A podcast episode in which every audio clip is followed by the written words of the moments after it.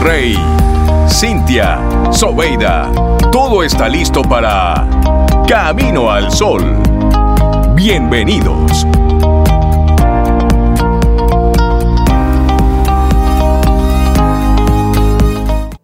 Hola Camino al Sol oyente, bienvenido, bienvenida a una edición más de Camino al Sol, un programa que hacemos con mucho amor, con mucho entusiasmo para nuestro desarrollo.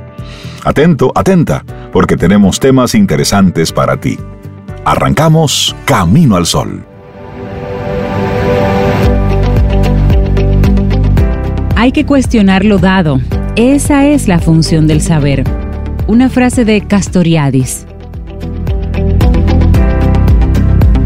menos quejas, más vida. Claro, y acción. Y eso es lo que vamos a estar hablando en nuestra reflexión para esta mañana. Porque hoy estamos enfocados en este segundo programa de este 2020 en eso, en ir limpiando nuestro, nuestro lenguaje. Ay, sí. ir limpiando poco a poco ese panorama. Ir limpiando nuestro lenguaje. Y al limpiar el lenguaje, limpiamos los pensamientos. Limpiamos los pensamientos. Bueno, la vida trae consigo momentos difíciles ante los que resulta sano desahogarse con un amigo cercano, con algún familiar de nuestra entera confianza. Sin embargo, en ocasiones pareciera que quejarse es como un hobby. sí. Como un part-time. Sí. Nos quejamos porque hace frío mal. Pero nos quejamos cuando llega el calor. Como el pan chiquito. Nos quejamos porque sí y nos quejamos porque no. Hasta el punto en que de verdad quejarse se puede convertir para algunas personas en un hábito. O un deporte nacional. Por el que se nos comienza a distinguir, que eso no es bueno, por el que se nos puede comenzar a distinguir como un sello personal que le estampamos a nuestra existencia y que nos acompaña luego el resto de nuestros días. Ahí llegó Reinaldo. Es que tachamos. Reinaldo Quejín. ¿De qué te quejas ahora? Sí, sí, sí. Bueno, y quejarse siempre será fácil. Lo complicado es asumir responsabilidades frente a esa queja. Es decir, si el problema tiene solución, sencillamente hacemos lo que hay que hacer y punto. Si no la tiene, lo dejamos pasar como indica el proverbio, el proverbio oriental que ahorita mencionaba Cintia. No tiene sentido desgastarse en algo inútil que escapa a nuestro control. Y cuando andamos livianos por la vida, cargando solo lo indispensable, aunque no lo creamos, es mucho más fácil ser felices, ya que generamos un plus. Vamos a afectar de manera positiva a esas personas que nos rodean. Y con la queja nos ubicamos en la posición de víctimas. Y cuanto más vamos alimentando eso, bueno, más vamos a asumir ese papel. Por lo que nos congelamos frente al problema y no resolvemos nada. Esto nos impide conocer y desarrollar al máximo nuestro potencial.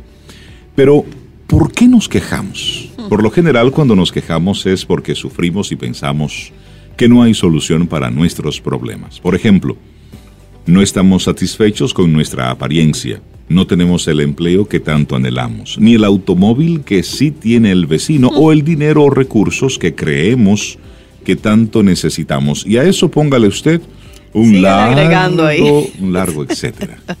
Pero si deseamos de verdad cambiar esta situación repetitiva e insana, lo primero que debemos hacer es dejar de pensar tanto y en cambio actuar, actuar más. En el fondo, mucho de lo que nos gustaría tener no satisface la verdadera necesidad que nos aqueja. Ahora bien, pregunta, ¿no sería válido cuestionarse cuáles son mis necesidades reales? ¿Cuántas cosas de las que adquiriste el último año creías que eran indispensables, absolutamente necesarias, y luego las compraste y notaste que no? Quizá terminaron convirtiéndose en algo decorativo o empolvándose en algún rincón de la casa. Por eso, cuando respondas esta pregunta, hazlo con conciencia y vas a ver cuál es mi necesidad. ¿Para qué me sirve la queja? Pregúntate eso. Hmm, y reflexione, pero empiece ya a reflexionar sobre eso. Tal vez lo que quieres no es el objeto en sí, sino la sensación asociada a este, o sea, bienestar. También puede ser que eso que tanto anhelas sea muy difícil de obtener. No te desanimes, no es que sea imposible de alcanzar, es solo que hay que dividir el objetivo en varias etapas e ir alcanzando cada una hasta llegar a la meta. Por ejemplo, te frustra no poder realizar un viaje en el que recorras todo el país, pero tal vez podrías conocer un par de ciudades por ahora. Eso sí lo puedes lograr. Claro. Ten la certeza de que así estarás empezando a resolver el problema que genera la queja y estarás entonces canalizando tus energías en algo productivo para ti, que te hará entonces sentir mucho mejor y sin ánimos de quejarte. Deja de culparte, date una oportunidad. Empieza ya. Inténtalo por dos semanas. Te va a sorprender los resultados. Nadie dice que sea fácil, pero será lo mejor para ti. Así que te invitamos a que comiences con ese primer paso. Manos a la obra. Y me gustan las preguntas que planteaba eh, Cintia en la reflexión. ¿Para qué me quejo? ¿Y para qué Necesito me sirve? realmente ¿Qué eso de lo que me estoy quejando. Que no tengo, como tú decías, el automóvil del vecino. Y Y realmente yo necesito eso. Comienza a hacerte las preguntas. Sí. Y a lo mejor algo que no has pensado. También quieres tener la deuda que tiene el vecino. Sí, porque uno nada más ves lo bonito. El carro, nada porque tú no estás viendo quizás Tienes la deuda o el tú lío que realmente quieres la, la- la espinita que tiene esa rosa. Ah. Realmente tú la quieres, la necesitas. Va, ¿Qué necesito realmente? va eso conectado con el propósito de vida que tienes planteado. Exactamente. Entonces comienza Te a ayuda organizar a todo vivir eso. ligero eso. Mm, ligero de Y eso es en el tener, pero en el ser, en el día a día, cosas que te pasan con frecuencia. Sí. Pregúntate si tú das las señales equivocadas, si no sabes poner límites, si la gente abusa Sí. de ti, no te quejes. Actúa, pon límites, habla claro, di tus necesidades, plantea lo que tú necesitas e inclúyelo en tu agenda. Lo tuyo tiene que ir en tu agenda, porque si no, va a la agenda o tú vas a la agenda de otros. Y otro te hace tu agenda. Otro te hace la agenda. En muchos planes de comer saludable, comienza hoy. ¿Qué has desayunado? ¿Qué vas a almorzar? Por es, es- ese próximo paso, ese próximo paso que vas a yo dar, estoy gorda, Bueno. mira, que mira fulanita. mira. Bueno, comienza. ¿cómo tú- ¿qué desayunaste hoy? que desayunaste. Cuando ya hiciste una primera caminata. Y ya está Exacto. comprobado ¿Estás haciendo? que tú no tienes que pasar hambre para... para No, al contrario. No, para nada. Hay muy buenas dietas, muy buenas opciones saludables con las que tú, porque dieta es la forma de comer. Te quejas de que tienes muchos No libros ahí pendientes sin leer. Bueno, Empiece. toma uno. Arranca. Menos redes sociales y dedícale entonces Apague un 15, poquito 20 Netflix, minutos. la televisión. Apague un poquitito Netflix. No es que no la vea, No. es que la balancee. Y de hecho, Dedique un tiempo a cada cosa. vamos a estar eh, más adelante en el programa hablando sobre una dieta que se está popularizando en Ajá. Silicon Valley. Una dieta. Una dieta Ah, pero que tiene que ver más o menos con eso que tú comentas. Ya, bueno. Pero menos quejas, menos, Menos quejas, quejas. más vida. Una cortesía de Edith Sánchez, que es la profesional que nos acompaña, periodista de hecho, graduada en Bogotá, pero también con licenciatura en ciencias sociales. Y Por muy, ejemplo, el, el café se me está terminando, pero no hay por qué quejarme. No se cuela queja. más. Exacto. ¿Se cuela más o ya? O ya. O ya, O porque ya. si no hay café, ay, pero no hay café. Yo que quería Ya. más. Ya, usted no bebió. O después vaya y compre y Pero haga ay, otra que vez. queda un chin, queda un chin. ¿Quieres ser parte de la comunidad Camino al Sol por WhatsApp? 849-785-1110. Camino al Sol.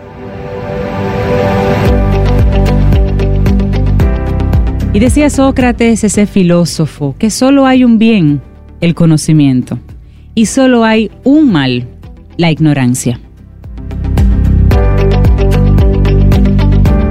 Seguimos camino al sol. 7:40 minutos en este miércoles. Muchísimas gracias por estar ahí conectados con nosotros. Y estamos felices aquí en Camino al Sol, porque el que da recibe. Así y es. nosotros para nuestros colaboradores en Camino al Sol, pues hemos preparado en esta octava temporada, pues una, una agenda, una agenda especial Camino al Sol para nuestros colaboradores.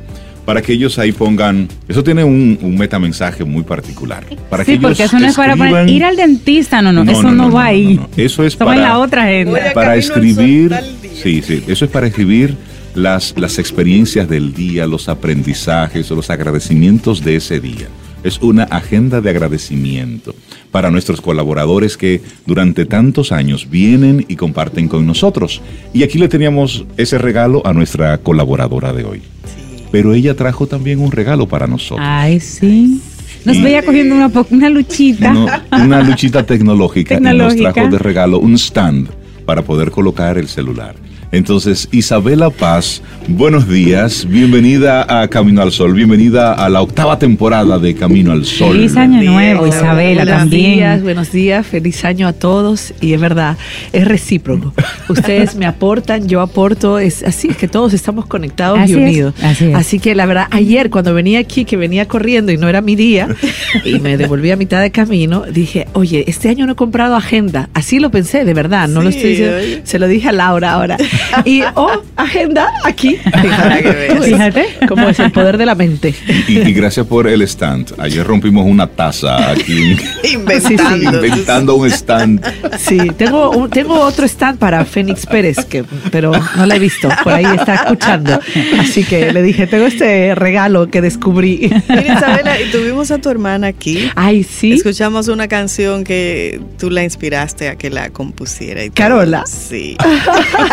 Ese es mi otro yo.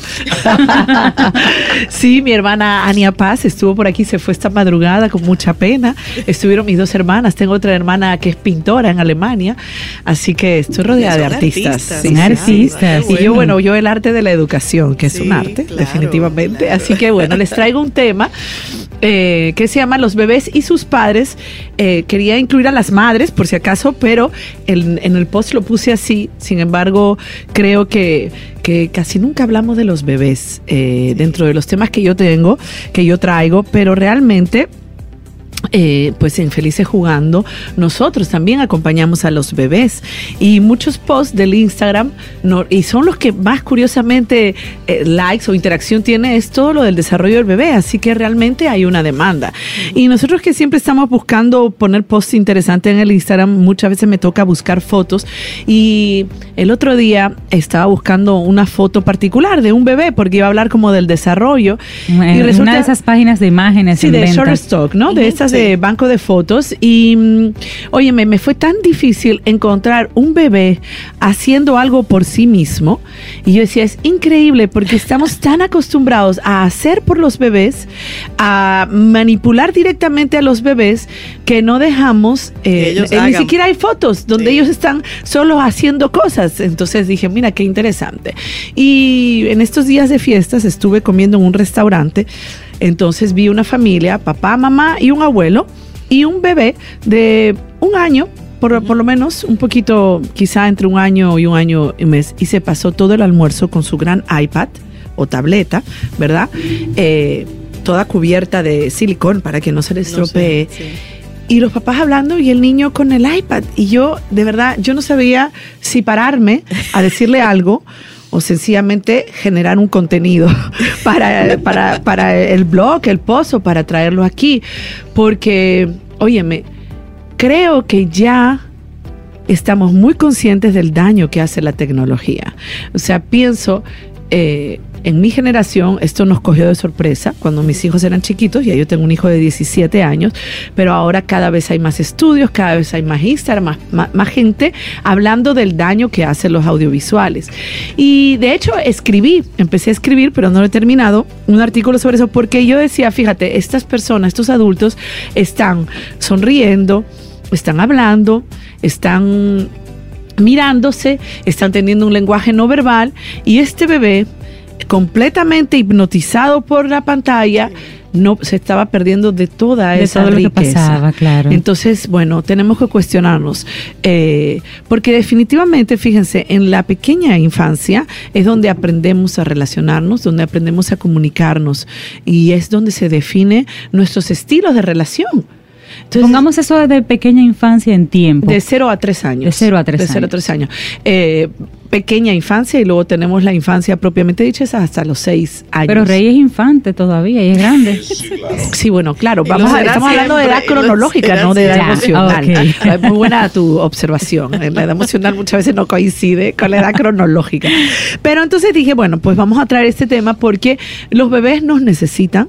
Los bebés, o sea, nosotros tenemos, si bien eh, este, no podemos, ayer anoche incluso estaba escribiendo eh, un artículo que se llama acompañar versus estimular, porque vivimos en una sociedad que hiperestimula. Nosotros tenemos, eh, hay una industria muy grande que busca disociarnos, que busca hackear nuestra atención, que busca... eh, que sigamos comprando. El otro día estaba viendo una charla TED que se la recomiendo, pero se las voy a deber porque no me acuerdo el nombre, eh, pero yo la puedo mandar por el chat eh, de un argentino que habla de cómo nos manipula, ¿no? Y eh, las redes sociales y todo. Y decía que, por ejemplo, en el caso de Netflix, eh, cómo nos quieren vender productos que a- en contra de nosotros, en contra del sueño. Netflix tiene el propósito de generar muchas series para no dejarnos dormir. Entonces hay que estar muy claro de cómo Y- y los están- lo están logrando. de cómo la industria nos vende cosas y así mismo nos vende que hay que hiperestimular a los bebés. O sea, los bebés no se pueden quedar atrás. Entonces, miren lo que hacemos. A los bebés los sentamos antes de tiempo, los acostamos boca abajo, les hacemos ejercicios, vivimos manipulando el cuerpo del bebé como si el bebé no fuera una persona, como si el bebé fuera un objeto y nos olvidamos que nosotros estamos unidos, nuestro cuerpo está unido a nuestra psique. De ahí la palabra psicomotricidad, que es a lo que nosotros nos dedicamos en Felices Jugando. Entonces, si estamos col- colocando, o sea, es muy importante la manera de sostener un bebé, la manera de transportar un bebé, la manera de posarlo en el suelo, de posarlo en la cuna, la manera de intervenir cuando lo cambiamos, cuando lo estamos higienizando. Todo eso deja memorias corporales de placer o de displacer. Entonces, no los bebés, la- el cuerpo de los bebés también es algo que debemos respetar. Y asimismo, la edad de desarrollo. Nosotros pensamos que es una carrera, no tenemos paciencia para esperar, porque claro, la conquista de la verticalidad toma un tiempo. El que el bebé pueda llegar a estar de pie tiene un tiempo de un año a 18 meses. Pero a nosotros nos dicen, hay unos hitos de desarrollo eh, que claro que son unas referencias, pero pensamos que si al año no caminan, que si a los 10 meses no caminan, uy ya, terapia, estamos graves, entonces hacemos ejercicio. Y tú sabes también que estoy viendo, estamos adelantando los procesos de control de esfínteres. Decimos, ya tiene dos años y los colegios lo dicen, ¿eh? Los colegios rápidamente ya estamos colocando, o sea, esto es como, como bebés en serie que tenían que cumplir a tal hora, a tal edad, unos hitos del desarrollo. Y lo que hacemos cuando hiperestimulamos es siempre, cuando intervenimos de esa manera, siempre creamos un daño colateral. Entonces, en el caso del control de esfínteres, es normal, a los tres años todavía puede suceder ese control. Entonces, cuando estamos adelantando procesos, siempre vamos a pagar una consecuencia. Por ejemplo, si empezamos a sentarlos antes de tiempo, eh, porque también ¿eh? nos lo dicen algunos médicos, ya, ponlo boca abajo, el famoso Tommy Time. En estos días subimos un post del Tommy Time y eso genera mucha controversia porque la gente está acostumbrada a que hasta el médico te mande a poner al bebé boca abajo y sin embargo... la ignorancia, pero Sí. ¿qué es el time? Sí, el, el no coger, sé. el poner tiempo a los bebés boca abajo, ¿Para qué? volteados, ¿Para qué? para ayudarlos a sostener la cabeza, a controlar más su Oh. movimiento. Sin embargo, si vemos un bebé boca abajo, pequeño, podemos observar, esto no hay que saber mucho de desarrollo, podemos observar que un bebé boca abajo eh, no tiene mucha exploración. O sea, cuando tú tienes a un bebé colocado boca abajo o sentado hasta de tiempo, tú lo tienes en tensión. Porque él no ha desarrollado ni la fuerza muscular ni la fuerza antigravitatoria, porque eh, la gravedad nos empuja al suelo. O sea, la conquista de subir y de elevarse, eh, que es la posición vertical, eh, sentado o levantar la cabeza, es un proceso. Cuando Claro. los forzamos, entonces el bebé, su única atención se mantiene en no perder esa posición. Por otro lado, lo colocamos con un sentimiento de frustración, de dependencia del adulto, porque si usted lo colocó boca abajo y él no se sabe voltear por sí mismo, él tiene que esperar a que nosotros interpretemos que es momento de voltearlo. Y entonces vamos en contra del desarrollo de la autonomía del bebé. Lo que quiero dejar claro es que los bebés sí, Sí. tienen capacidades, que los bebés sí saben hacer cosas, que tenemos una mirada de Pero los bebés. tiempo. Pero exacto, que hay que dejarlo. Claro, claro. ¿Qué, ¿Cuál es nuestro rol? Porque nuestro rol es muy importante. Nuestro rol es, lo primero, crear una calidad de relación. O sea, decíamos ahorita que nuestra forma de relacionarnos se construye a partir de esos primeros meses de vida eh, donde yo me relaciono con mi bebé, con mi hijo o mi hija. Entonces, si nosotros ofrecemos una calidad relacional suficientemente buena, ¿y qué quiere decir una calidad relacional suficientemente buena? Primero, yo respeto. Una crianza basada en respetar el proceso de desarrollo madurativo, en que yo no fuerzo sus etapas, en que yo no lo coloco en situaciones que no sabe salir por sí mismo, es una crianza basada en el respeto. Yo le devuelvo una imagen. Los bebés construyen su autoestima, su sentimiento de competencia, su imagen a partir de la imagen que yo le devuelvo. Y si yo tengo una imagen de que yo tengo que hacer mucho, porque él no va a poder hacer nada, ya yo le estoy dando una imagen, un espejo de incompetencia. Pero estas cosas no las vemos porque estamos muy invadidos de terapias hiperestimulantes. Ojo, estamos hablando en desarrollo normal, porque cuando hay un desarrollo, cuando hay un bebé que tiene dificultades neurológicas, hay que intervenir. Tú ves, hay que hacer probablemente terapias como fisioterapias ocupacionales que son invasivas. Pero estamos hablando de los bebés que en condiciones normales van a ir bien lo que pasa es que quizás no caminan a los 10 meses, pero tal vez caminan a los 18 y no pasa nada. No hay ningún estudio que muestre que si mi bebé camina los, al año va a ser mejor persona o mejor, eh, va a tener más éxito en la vida. Entonces adelantamos procesos de lectoescritura exactamente. A los 3 años o 4 recomendamos terapias porque no reconoce letras y así vivimos en una constante carrera porque la verdad que tenemos una inquietud y una angustia interna que es aprovechada por la industria. ¿Sabes qué? Me cuentan que yo hasta los dos años no hablaba. Yo solo gritaba. Y me decían que lo hacía muy bien. Claro, Sí, mira, que- eh, sí. mira Esos pulmones ahí. Lo hacía muy bien, pero que hasta los dos años yo no hablaba. Y ya por el tiempo, pues había algo de, de Preocupación. preocupación. Porque lo mío era el grito. Bien hecho, eso sí. Pero era solamente el grito. Y mira cosas de la vida. Vive de hablar ahora. Ahora vive de hablar. El dominio que tiene de esa voz. ¿eh? Era el universo, Sí, sí, tú sí. sabes. Conservándome. eso para ti. Sí, sí, Entonces, sí, sí. aprovechando ese tema del lenguaje, muchas veces a los dos años todavía es normal no tener todo el lenguaje adquirido, pero hay otros signos del desarrollo que nos deben dar como señal de alerta. Por ejemplo, el lenguaje la comunicación no pasa solo por el verbal, pasa por la mirada, pasa por el señalamiento, pasa por la comunicación expresiva, gestual de toda la cara, de la sonrisa. Entonces, claro, es importante eh, a veces acudir a un especialista para asegurarnos, pero eh, que, que todo va bien. Pero estaba hablando de ese tema de la angustia, entonces, ¿qué, qué- qué voy a retomar como para hacer unos cuantos puntos de cuál es nuestro rol. Nuestro rol es muchas veces indirecto sobre el desarrollo del bebé, en el sentido de que, por ejemplo, a nivel del desarrollo motor, nos toca y tenemos la responsabilidad de colocar una vestimenta adecuada. Eso es muy importante, porque si amarramos a los bebés, si envolvemos sus manos, si envolvemos sus pies, no les dejamos moverse. Ah, si los envolvemos como un rollito, no los dejamos, sobre todo al inicio, los bebés tienen que poder moverse, porque los bebés nacen hipertónicos de brazos y piernas, es decir, nacen así, y nacen muy blanditos, muy hipotónicos de cuerpo. Entonces los bebés necesitan moverse mucho, hacer mucho autoejercicio, porque el tono va a ir regulándose. Entonces, eh, nosotros no, ah, ah, la vestimenta es muy importante, una vestimenta que les permita luego moverse. Eh, por ejemplo, los pies tienen muchas terminaciones que les dan mucha información sobre la posición interna de su cuerpo.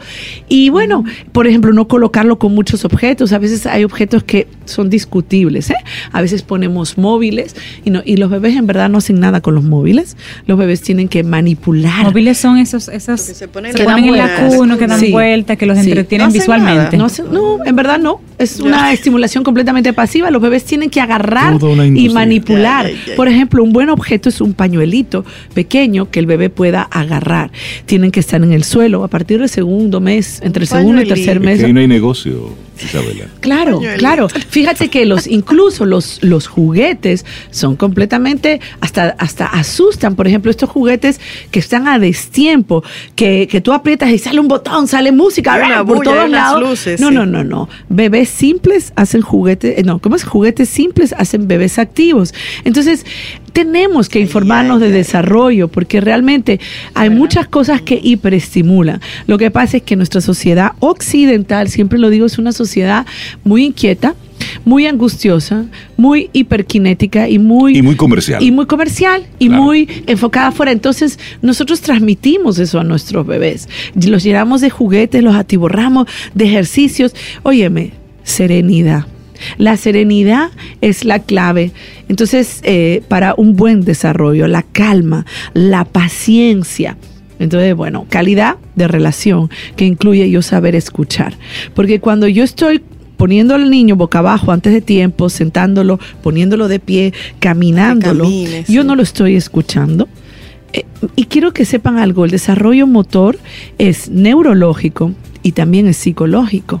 Es decir, hay un impulso que empuja al niño naturalmente a crecer, a convertirse en un bípedo, como un ser, o sea, y de hecho cuando el niño se eleva verticalmente, te mira en felicidad porque ya es la prueba de que es un ser humano igual que Sí. nosotros. Sale de la cuadrupedia a la bipedestación en una, o sea, es un componente psicológico. Entonces, si yo y se genera bajo el placer. Si yo lo obligo, Lo lo, forzo, fuerzo, sí. yo lo que estoy generando es displacer, frustración y sentimiento de incompetencia. Entonces, sí, la psicomotricidad hay que Y entenderla. entonces eso impacta en lo neurológico y en lo psicológico. Claro, claro, porque el placer empuja a seguir queriendo Claro. aprendiendo, Sí. aprender. Sí, porque está disfrutando sí, el sí. proceso. Está disfrutando y quiere más. Claro. Entonces, y por otro lado, hay algo muy importante, el desarrollo eh, para llegar a la posición de pie es un esquema postural de, o sea, de, puntos de apoyo uno tras otro. Y hay unos que necesitan para llegar al otro. Cuando los sentamos un que no se sabe sentar, cuando los volteamos, estamos haciendo que se vuelen esos descubrimientos. ¿Y qué pasa? Que evidentemente el niño va a perder el equilibrio. Por ejemplo, si lo sentamos y no se sabe sentar por sí mismo, el niño se va de un lado, Sí. se va para atrás. Entonces uno lo agarra. Nosotros lo calzamos así, lo Ah, dejamos sí. así, se hipertonifica para mantener la postura y la única, fíjense ustedes, piensen ustedes Wow, en un increíble. precipicio de puntillas. Acuérdense que el cuerpo y la psique están unidos, porque a veces pensamos que la psicomotricidad, la que yo hago es relacional, es couturier, pero pensamos que la psicomotricidad es ejercicio físico. No, no, no. Estamos hablando de que toda la vida afectiva, toda la vida mental y toda la vida corporal está unida.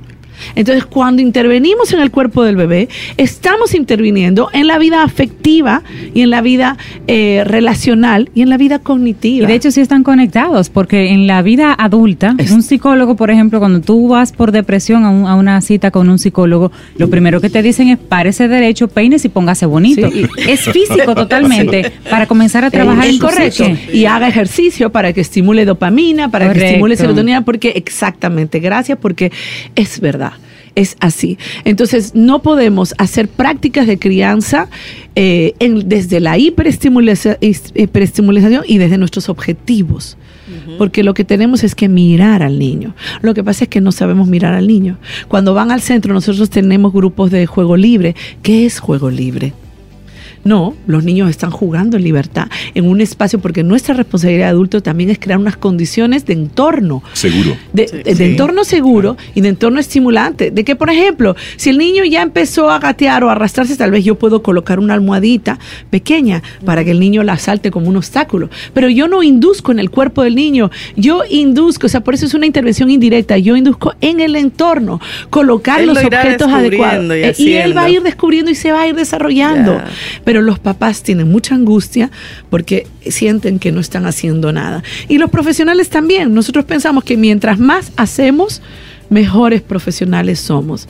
Y la verdad que menos es más. Así que, Sí. bueno, no sé si estamos fuera del tema y del tiempo que hoy me- ahora me han dicho. Jamás fuera del tema, jamás. Siempre maravilloso conversar contigo. Y personas que queden conectadas con este tema, Isabela, ¿cómo Sí, siguen bueno, la eh, conversación contigo? Tenemos el, el Instagram de Felices Jugando. En la página web subiremos unos cuantos artículos. Por ejemplo, quiero terminar de hoy a mañana de estimular versus acompañar. Y también estoy haciendo un artículo sobre por qué no colocar a los niños en posiciones que no dominan, ya un poquito más técnico para que se entienda. Entonces, pues estamos, también tengo un blog, Auténtico Amor, se llama el blog de Isabela Paz, que ahí tengo muchos temas, tanto de crianza, de desarrollo, como de crecimiento emocional, porque me encanta el crecimiento emocional. Esa es lo que me ha tocado hacer a mí. Así que sí, estamos en las redes y a través de ustedes. Y muchas gracias. Excelente, tema, Isabela. Isabela, Hermosa excelente. intervención, la primera del año. Sí. Gracias por 2019 maravilloso y ya y empezamos con un buen pie el 2020. Un buen tema. Que tengas un excelente Oye, día. ¿cuánto disparate Gracias. hace uno con los Óyeme, Ay, pero, pero por ignorancia, por Oye, eso sí. decía Sócrates, el peor mal, por Y ignorancia. recordando que los bebés son personas. porque parece evidente, pero no los tratamos como personas. Cuando los utilizamos para nuestros propios deseos y objetivos y lo que tienen, no los estamos mirando como personas. Ahí está, el llamado. Un abrazo, Isabela. Escuchas Camino al Sol. Y nosotros estamos muy contentos de que tu amigo, amiga Camino al Sol oyente estés ahí conectados con nosotros. Y nosotros estamos muy contentos, Sobe, porque se une a esta octava temporada de Camino al Sol una persona que es muy especial y que durante varios uno, años sí. ha estado llenando de, de filosofía Se une nuestro como si programa. fuera nueva. Así es. Porque de eso se trata. renovada. Sí. Le damos los buenos días a María Eugenia Ríos Lamas de Nueva Sí. Acrópolis. Buen día. Muchísimas gracias, buen día, feliz año a todos. Y la verdad que sí, renovamos este año 2020 en la octava temporada. Y muy contenta, muy feliz de entrar en contacto con todos ustedes. ¿Cómo es pasar las navidades, las fiestas desde, desde la filosofía? Desde la filosofía se pasa normal, normal. La, la cuestión es de actitud. Por ejemplo, ¿Cuál es la, entonces la actitud filosófica? actitud filosófica es cambiar de actividad. Ok. Bien, no es la inercia, no es dejar No es pasar, tumbarte en un no, mueble Echar de no, muerto, no. como Es dicen. cambiar de actividad, muchas cosas que no hemos podido hacer. Bueno, por ejemplo, dedicarse al jardín. Mira, me he dedicado al jardín, me he dedicado a pintar, me he dedicado a escribir. Bueno, escucho música más frecuente y camino todos los días. ¿Y bailas? Y bailo. ¿Bailas merengue? Claro, bailo merengue. ba- Bachata no me sale muy bien. ¿No te Tiene sale que- el 1, 2, 3? no, tiene que ser con pareja. Y mi perro, y mi perro todavía. Ah, porque tiene- lo otro no, no baila puede, sola. Sí. Baila y, y sola. sabes, Sí, y sabes que le, le pregunto eso a María Eugenia por aquel estereotipo Sí. de que desde la filosofía todo es muy estructurado, rígido. Silencio, si es música es muy- clásica. sí, sí, sí. es decir, No, con- y no, no, no, es decir, es gozo, es disfrute de la vida Claro, con yo todo lo que puedo trae. empezar en el twist, o sea, puedo empezar en el twist y puedo terminar en, bueno, no todavía en, en Lambó, pero bueno, en fin.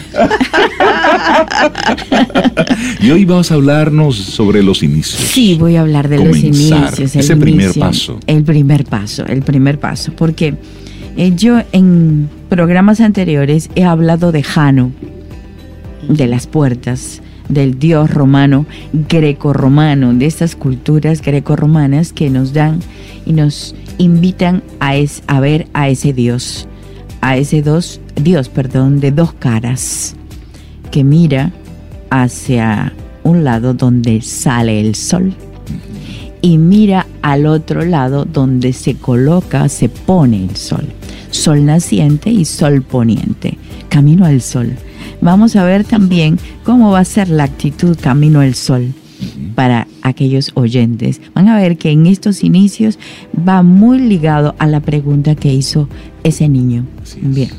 Entonces, hemos cerrado un ciclo y vamos a abrir otro ciclo. Siempre que se cierra algo y se abre es como si estuviéramos en una puerta, ¿verdad? En el umbral de una puerta, donde miramos y cerramos y estamos queremos dar el primer paso para lo que es salir al movimiento, pero es a un movimiento vital y a un movimiento consciente. No es- Romper esa inercia. Sí, no es al movimiento, a lo loco, no, no, no, es a un movimiento consciente, a un movimiento con ritmo, incluso a dar el primer paso, como se dice, paso a, A paso. paso. Este umbral que nos invita, bien, nos hace entrar a la vida, y eso es vivir como abrir la puerta. Ya a mí es entrar a la vida es vivir, abrir la puerta, encontrarse en medio de algo y ahora escoger el camino. Tenemos dos opciones para este inicio. Bien, uno, no podríamos dejar de lado aquello que ya tenemos actualizado, o sea, aquello que es la continuidad. Estamos en la octava temporada. Exacto. Esta es la continuidad. Aquello que ya tiene un valor, un asidero para nosotros, una plataforma para nosotros y viene la continuidad. Y nos faltaría la segunda parte de las dos caras de Jano, La otra parte sería actualizar. ¿Qué nos falta actualizar?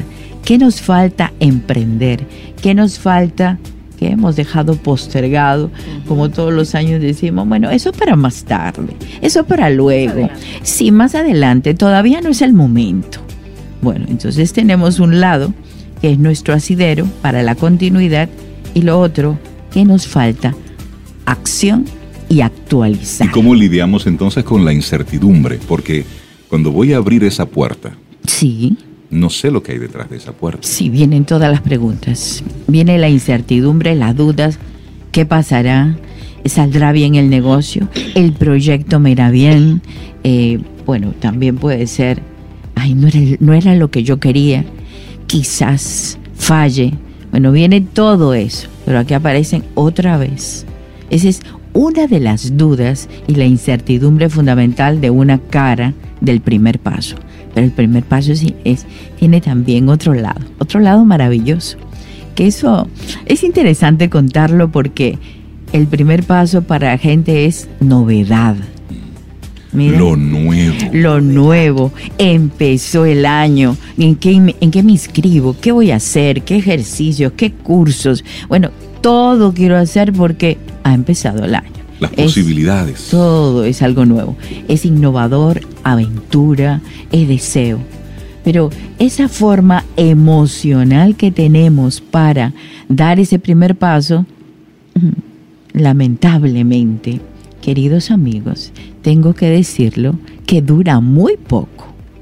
Y, yo, y eso me da mucha tristeza. Es decir, Eso que me da ahí, mucha tristeza. ahí estaría entonces la respuesta al por qué en esta primera semana del año se escriben las metas, los objetivos, Todos, con esa, con ese impulso, Sí. con No, ese que enamoramiento lleva, del todo nuevo te lleva año. eso. Inicia el año, tus Sí, metas, dale, sí. tú puedes. Bueno, entonces a mí eso me dura encanta. poco. Es, es, es un enamoramiento, es un flash. Y uno queda así, sí. Y la lista que hacemos es maravillosa, Ajá. la verdad. Claro, estamos enamorados. Totalmente. Enamorados como si nos ha caído una piedra en la cabeza y decimos, oh, el mundo ha cambiado, todo Después se nos ve damos diferente. cuenta que estamos sangrando. bueno, se ve diferente. Y claro, pero es la tristeza que me da que dura tan poco. ¿Por qué dura tan poco? Porque empieza ya otra vez la fatiga, el Sí. aburrimiento. El estado de otra vez cuenta. lo mismo. Es que otra vez lo mismo, estoy en lo mismo. Pero hemos perdido la clave que hay entre un lado y otro, entre la duda, la incertidumbre y esta novedad, o como le llamo yo, la aventura de dar el primer paso. Qué bueno. Ser aventureros, ser buenos caminantes. Acuérdense que ya tenemos un camino escogido, ya tenemos un sendero trazado, ya tenemos una dirección. ¿Por qué nos vamos a aburrir? Lo que sí tendría que dar- darnos cuenta, tendríamos que darnos cuenta que el primer paso indica todos los días un primer paso es diferente. Sí. Aunque sea primer paso, pero cada paso es diferente, porque en cada paso estamos avanzando.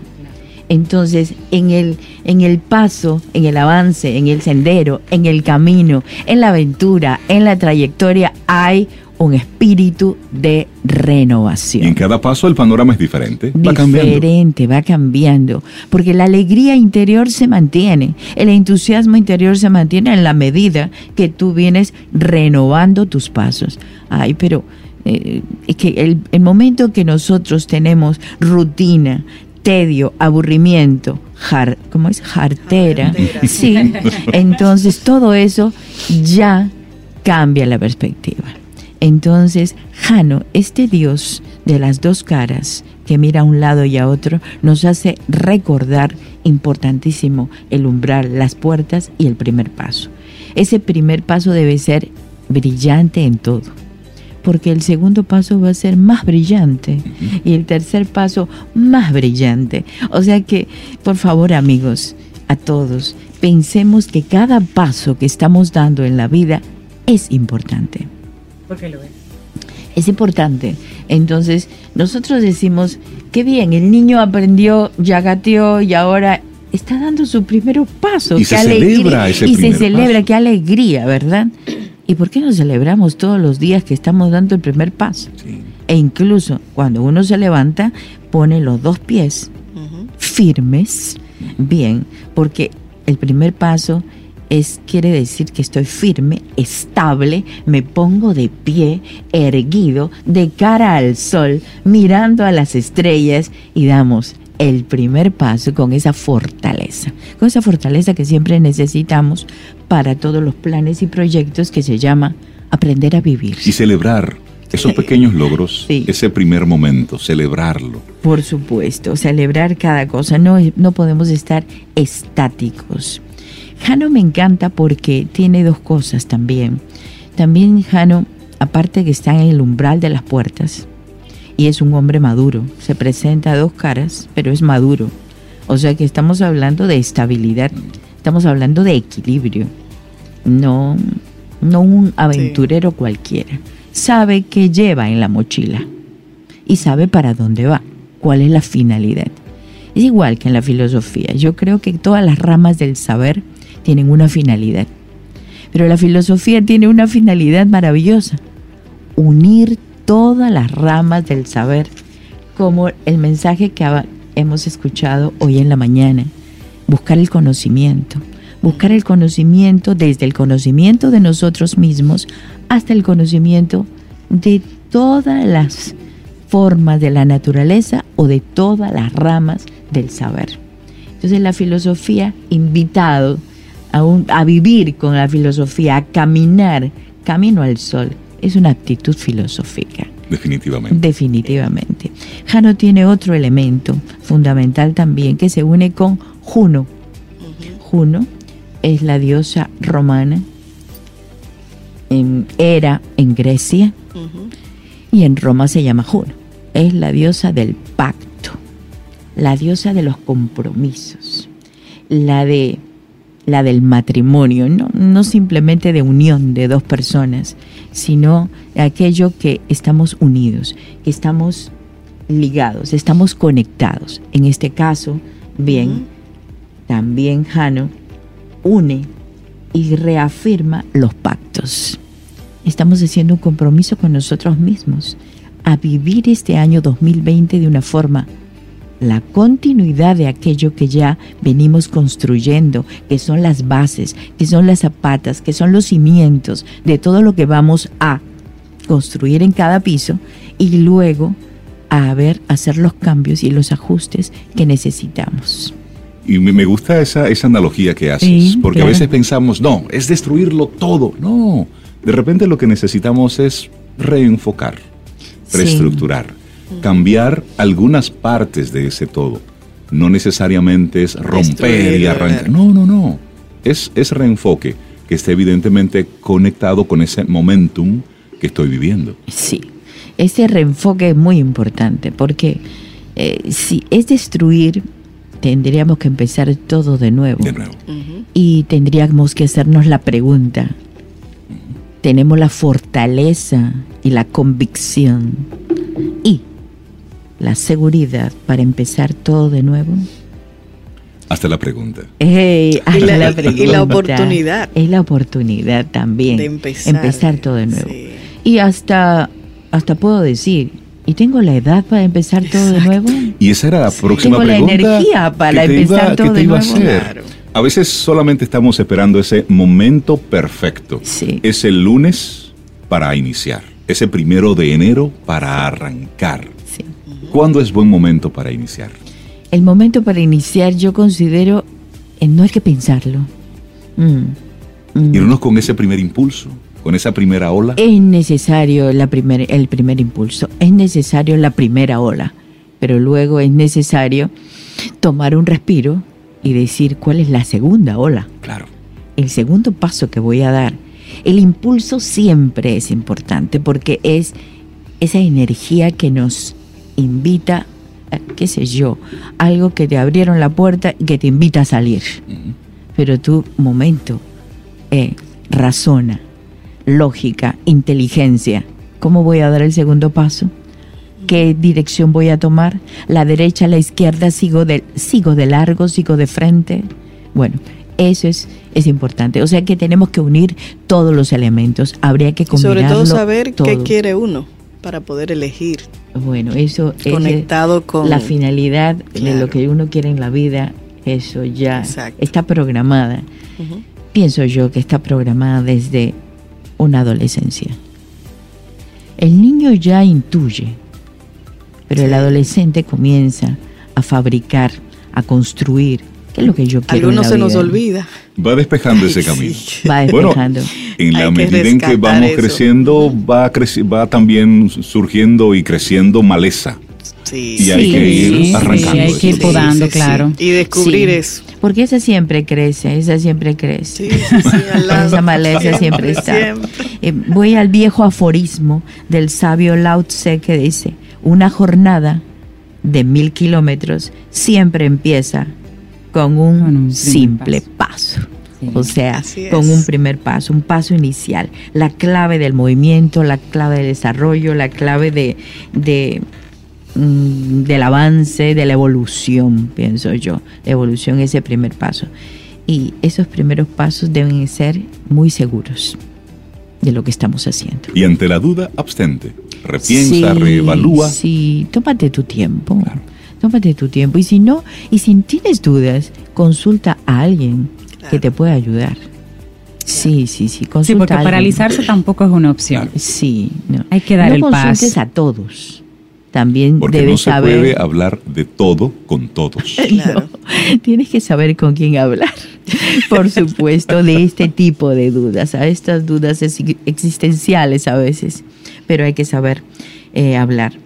O sea que vemos que este primer paso del aventurero, yo había escrito, he escrito, no había, estoy, bien, anoche enteré que, que voy a decir hoy. Ya saben ustedes que todos los oyentes creo que he hecho esto evidente. Escribo mis notas la noche anterior y todas a mano, todo manuscrito. Practico, aquí dejo internet, dejo computadora, dejo todo. Y es a mano. Entonces, más bien, preocúpate, bien, por lo que quieres hacer. Perdón, preocúpate por lo que vas a hacer. Y ocúpate por en lo que quieres hacer. Pero no te preocupes tanto, bien, por el impulso, sino ocúpate por renovarte cada día, Cada día. cada paso que demos. Y eso, y el final, final, final, lánzate a ese primer paso porque con mucha felicidad, porque prosigue cada paso, prosigue.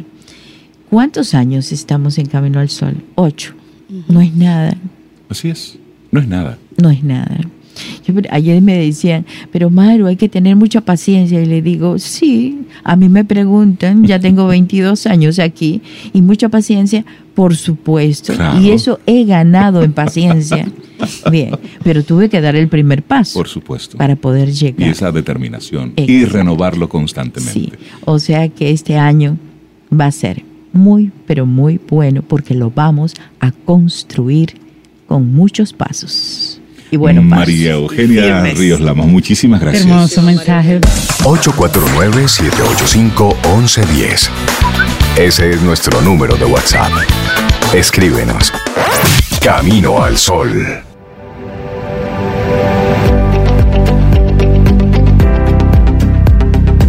Si eres inteligente, aprenderás de tus propios errores. Pero si eres un genio, vas a aprender de los errores de los demás. Una frase de Willy Brandt, político alemán.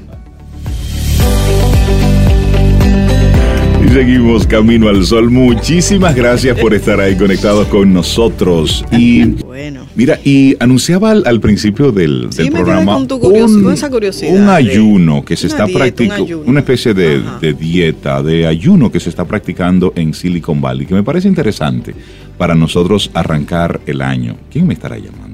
Bueno, le voy a devolver más tarde. Sí, me disculpa. Eh, Eh, atención, El atención. ayuno. Reinaldo está en el aire, acá en Camino al Sol. Él le va a devolver la llamada. Devuelvo en la llamada en unos minutitos, sí. Gracias por Eso, participar. eso, eso. Pero mira, se trata de, de un ayuno muy interesante Diferente. que están practicando precisamente los que de una forma u otra están muy conectados con la tecnología. Y ellos están hablando de un ayuno de dopamina que está poniéndose de moda en Silicon Valley. ¿Y cómo puede este ayuno ayudarte a tener una mejor vida? Cuando James Sinka hace su ayuno de dopamina, él se abstiene, oigan bien, de todos los estímulos externos que pueda. Él deja de comer, solo toma agua para mantenerse hidratado, ignora su teléfono, su computadora, su televisor, incluso evita interactuar con personas. Y él dice, tengo la suerte de tener amigos, familiares y socios que son muy solidarios, dice este empresario de tecnología de Silicon Valley. Les digo con anticipación, reservo el 17 de noviembre para un ayuno de dopamina.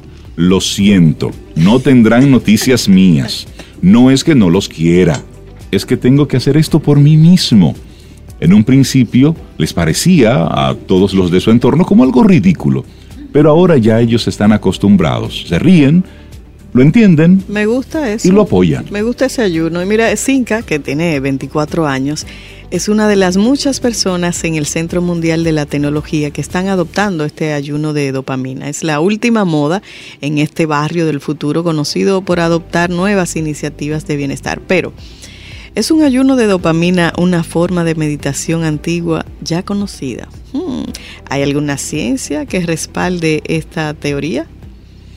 Bueno, la dopamina es un neurotransmisor o un mensajero químico del cerebro relacionado con las motivaciones que sentimos para hacer las cosas. Se le ha denominado incorrectamente el químico del placer. Y la liberación de dopamina puede ser provocada por una variedad de estímulos externos, especialmente eventos sobresalientes e inesperados. Y esto lo dice Joshua Berke, quien es profesor de neurología y psiquiatría en la Universidad de California en San Francisco. Dice, estos pueden variar, van desde repentinos ruidos desagradables hasta estímulos que a través de la experiencia previa se ha asociado con la recompensa.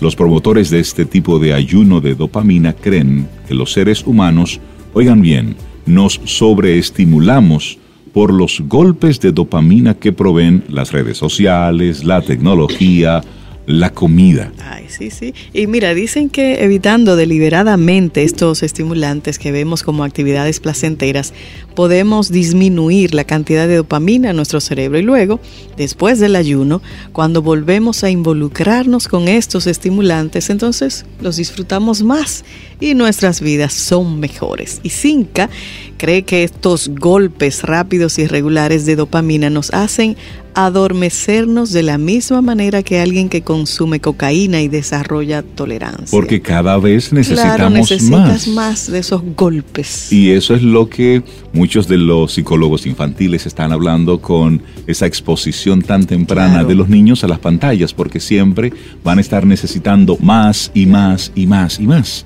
Pero con el ayuno, señala, estás tratando de deshacer esa tolerancia desarrollada. Claro. Esto entonces te permite reflexionar, ver las cosas en una perspectiva más grande, reevaluar las cosas.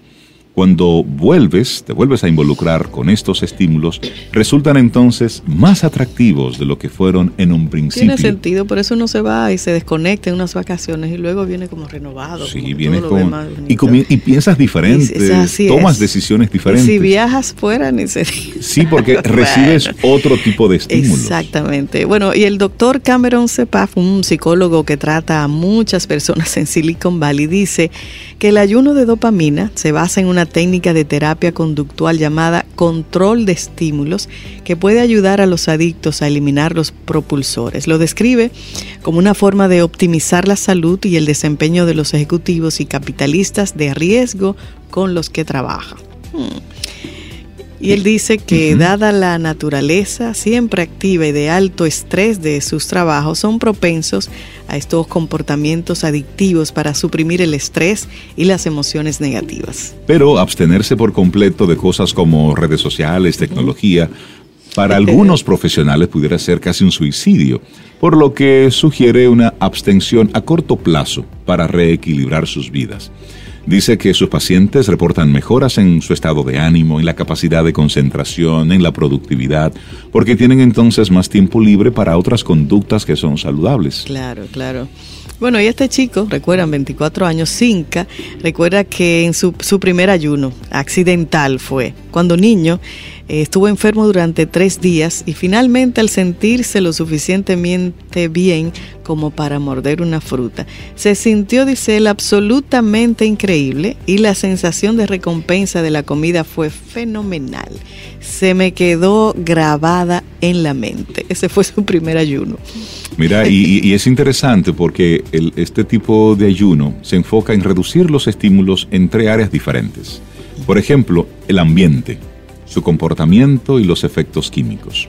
No escucha música, no usa aparatos electrónicos, no habla con nadie, evita inclusive hasta la luz artificial durante ese día, deja de comer o se queda con lo mínimo y prescinde de cualquier tipo de, medicamento o de suplemento si se lo permite, si está llevando algún proceso médico. La parte más difícil es encontrar el tiempo para hacerlo. Ahí está. En medio de todas las demandas y, las locuras del trabajo.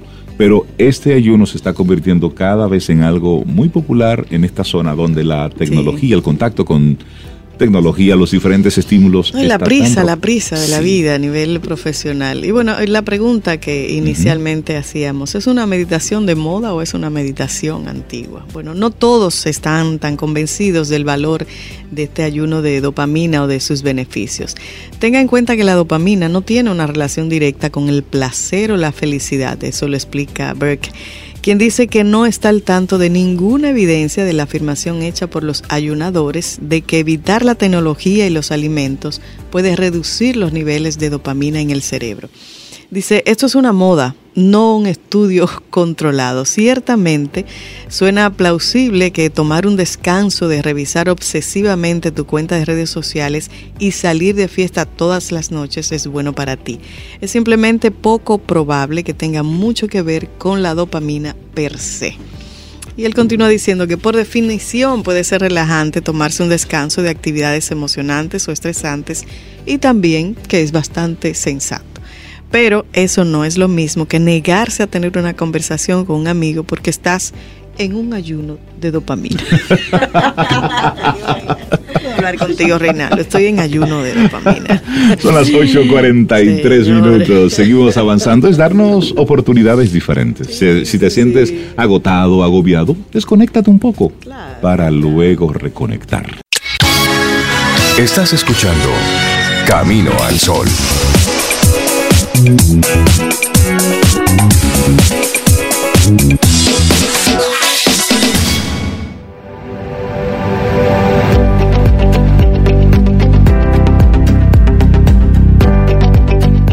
Estudia el pasado si quieres pronosticar el futuro. Una frase de Confucio. Y dice Floralba Vicente que una persona camino al sol es una persona sin quejas. Ah, sin quejas. sin quejas. Y es que quejarse, que es un vicio universal, no entiende de fronteras, ni de clases sociales, ni de género o de edad. Vayas donde vayas, domina las conversaciones cotidianas, envenena el corazón humano, corroe buena parte de las relaciones. Una cultura del lamento planetaria que hemos heredado de generación en generación. Así, y y esta es la invitación que hace quien, quien redacta esta, este artículo, decidió mirar dentro de sí y someterse a una especie de semana de abstinencia para comprobar hasta qué punto la queja, la queja adicción, oye el, el, el nombre, condiciona la visión del mundo. Las conclusiones son las que vamos a compartir a continuación. Bueno, la conclusión número uno es que la queja es natural él llegó a esa conclusión. Es posible y conveniente para no intoxicar el mundo controlar las quejas que exteriorizamos, pero es imposible huir de los pensamientos y emociones quejicosos o quejicosas que determinadas situaciones despiertan en nosotros. La clave no pasa por reprimir estas quejas, sino por modificar nuestra relación con ellas cuando hacen acto de presencia en nuestras vidas. ¿Cómo? Sencillo, dice el autor, observándolas Solo con estudiarlas desde la distancia, sin juicios, evitaremos identificarnos con ellas y absorber toda la negatividad que resuman. Es decir, llega Es normal que lleguen, obsérvala, estúdiala y tal vez puedas entenderla para salir de ella. Claro. Bueno, y otra dice el autor que la queja camufla a la queja. La queja camufla a la camufla a la queja. Interesante eso. Vivimos tan absortos en nuestro relato quejumbroso que no percibimos el grado de quejas de quienes nos rodean. Oíste, vivimos tanto con la nuestra que no vemos la de los demás. Pero una vez que comenzamos a observar nuestras propias quejas, nos volvemos mucho más conscientes de la negatividad que flota en el ambiente. Es un aire viciado de disgusto y reproche. Sin embargo, dice Vanessa Carreño, conviene recordar que el cambio es una puerta que se abre hacia adentro.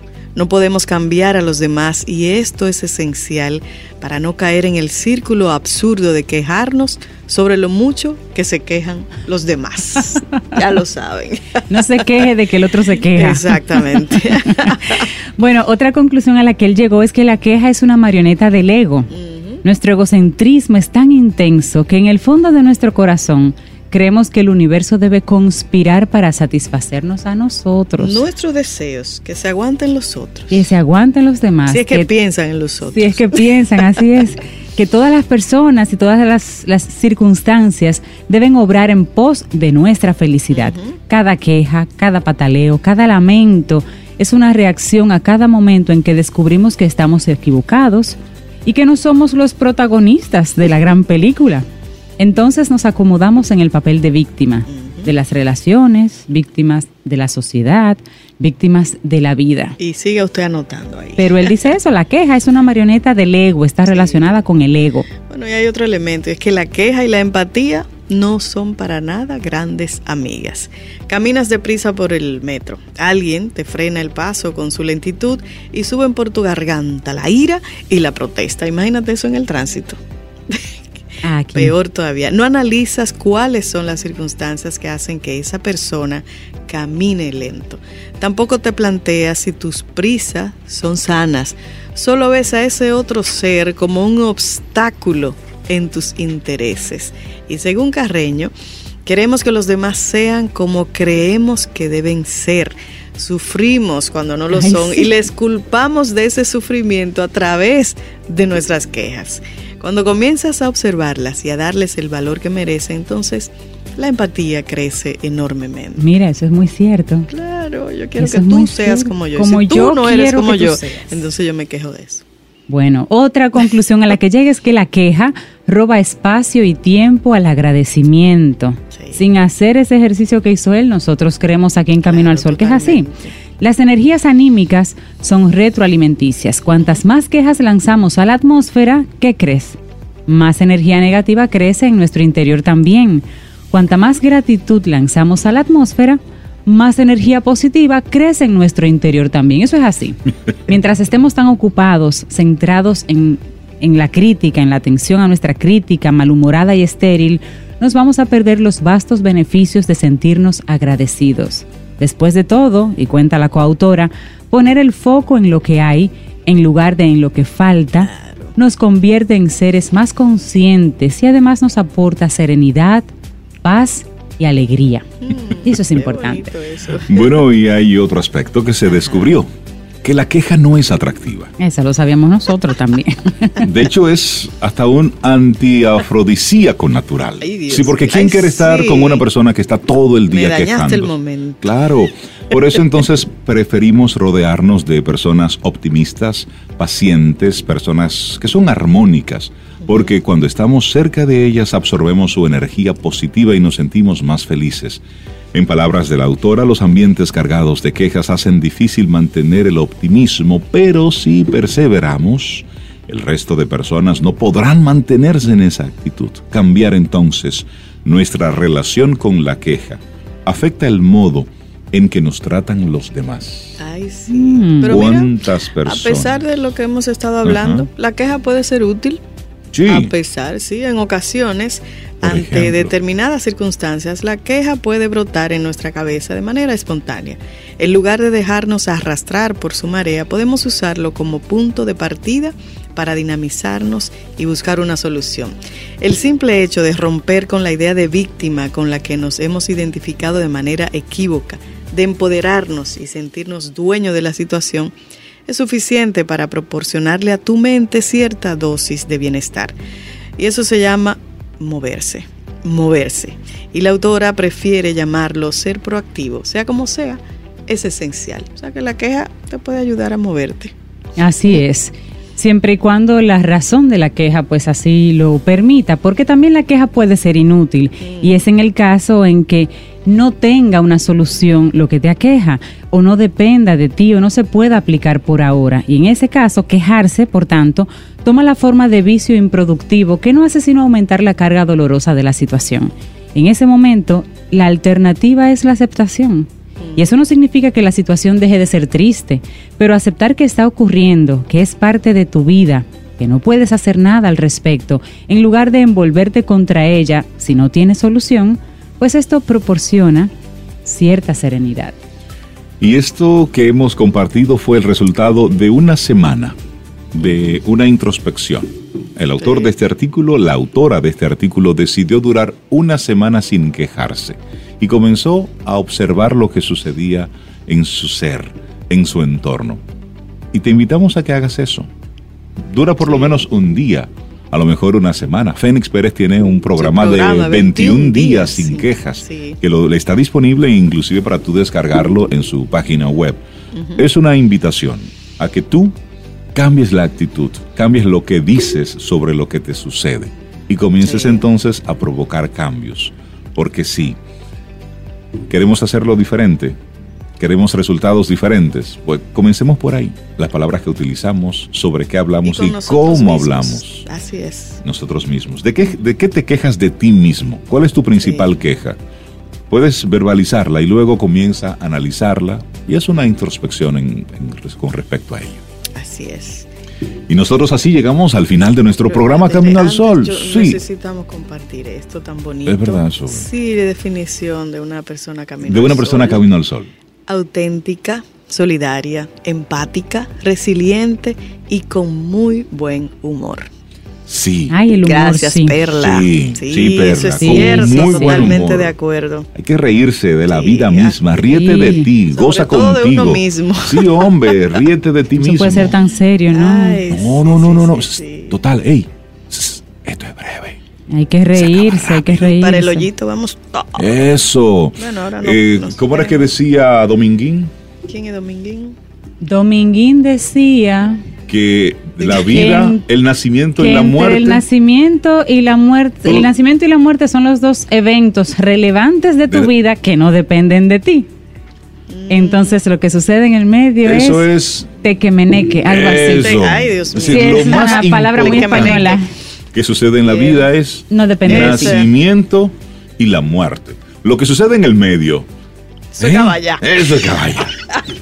Mira, ¿y qué, qué es lo que nos está diciendo? Que, que tenemos aquí uno, unos caminos oyentes que vinieron a saludar. Ah, chévere. qué Chévere. bueno, Pero haz lo que pasa y así ya nos despedimos por lo con ellos en ahí. el final, ven cómo se hace esto. Es, exactamente, mira, está aquí Edwin Sosa y...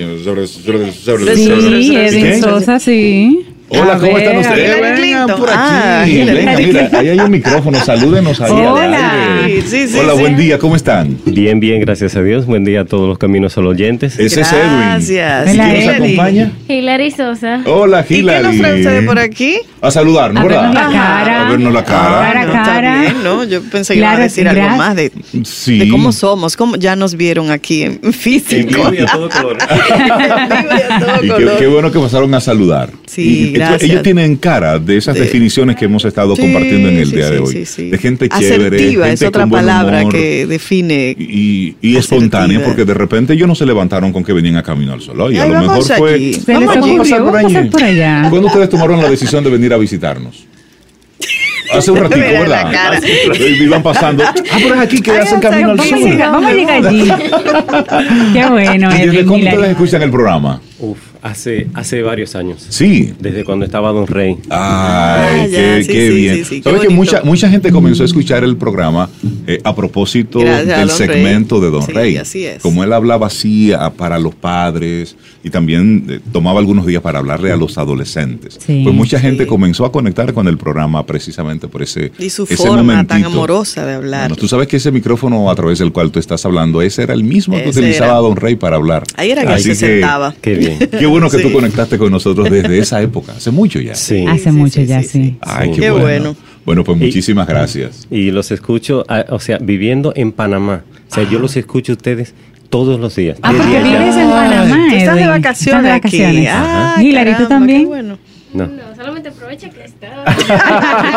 está aprovechando que está vacaciones. Ay, pero qué, qué bueno, Edwin, qué bueno que nos visitas. ¿Y cuándo te regresas ya a Panamá? El domingo. Ah, caramba. Ya, ok. Qué bueno, qué bueno que viniste aquí a pasar las fiestas. Bueno, pues Sí. qué honor que entre su agenda de la visita ¿verdad? en República No. Dominicana pasaras Vino por Para acá. mí es un placer, de verdad. El placer y qué el lindo, honor es todo gracias. nuestro. Muchísimas gracias, Edwin. Y cuando, cuando estás allá en Panamá, ya llegué y llegué bien. Exacto. Y ahí nos, conect- nos- nos conectamos. Ok. Muchísimas gracias por la visita a Edwin y a Hillary. Muchísimas gracias. Y que tengan Gracias. un feliz 2020, un año espectacular. Amén. Sin Gracias. quejas, Sin quejas, por favor. preferiblemente. Un abrazo a los dos. Esperamos que todo el contenido de hoy haya sido de tu disfrute y aporte en general. Recuerda nuestras vías para mantenernos en contacto. Hola arroba caminoalsol.do. Hasta la próxima pásala bien. Contigo hoy. Contigo siempre. Camino al sol. Camino al sol.